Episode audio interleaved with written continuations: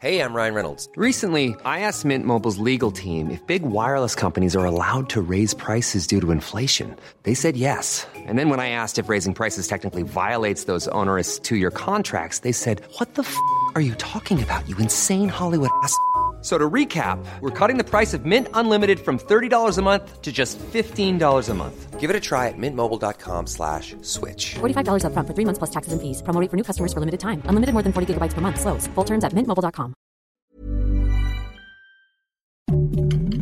Heraldo Podcast, un lugar para tus oídos. Noticias del Heraldo de México.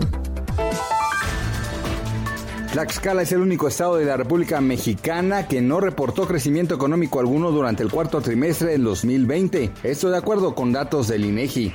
La plataforma de acceso global para la vacuna contra COVID-19, COVAX, que surgió para promover el acceso igualitario a vacunas, solamente ha entregado 2.45% de los fármacos que se comprometió a suministrar. El presidente Andrés Manuel López Obrador impulsa una reforma que busca que las labores del INE, el Tribunal Electoral y el INAI y la COFESE sean llevadas a cabo por otras dependencias federales ya existentes. La medida tiene la intención de promover el ahorro del presupuesto. El peso opera de manera estable frente al dólar con un tipo de cambio de 20.03 unidades por billete verde norteamericano. Noticias del Heraldo de México.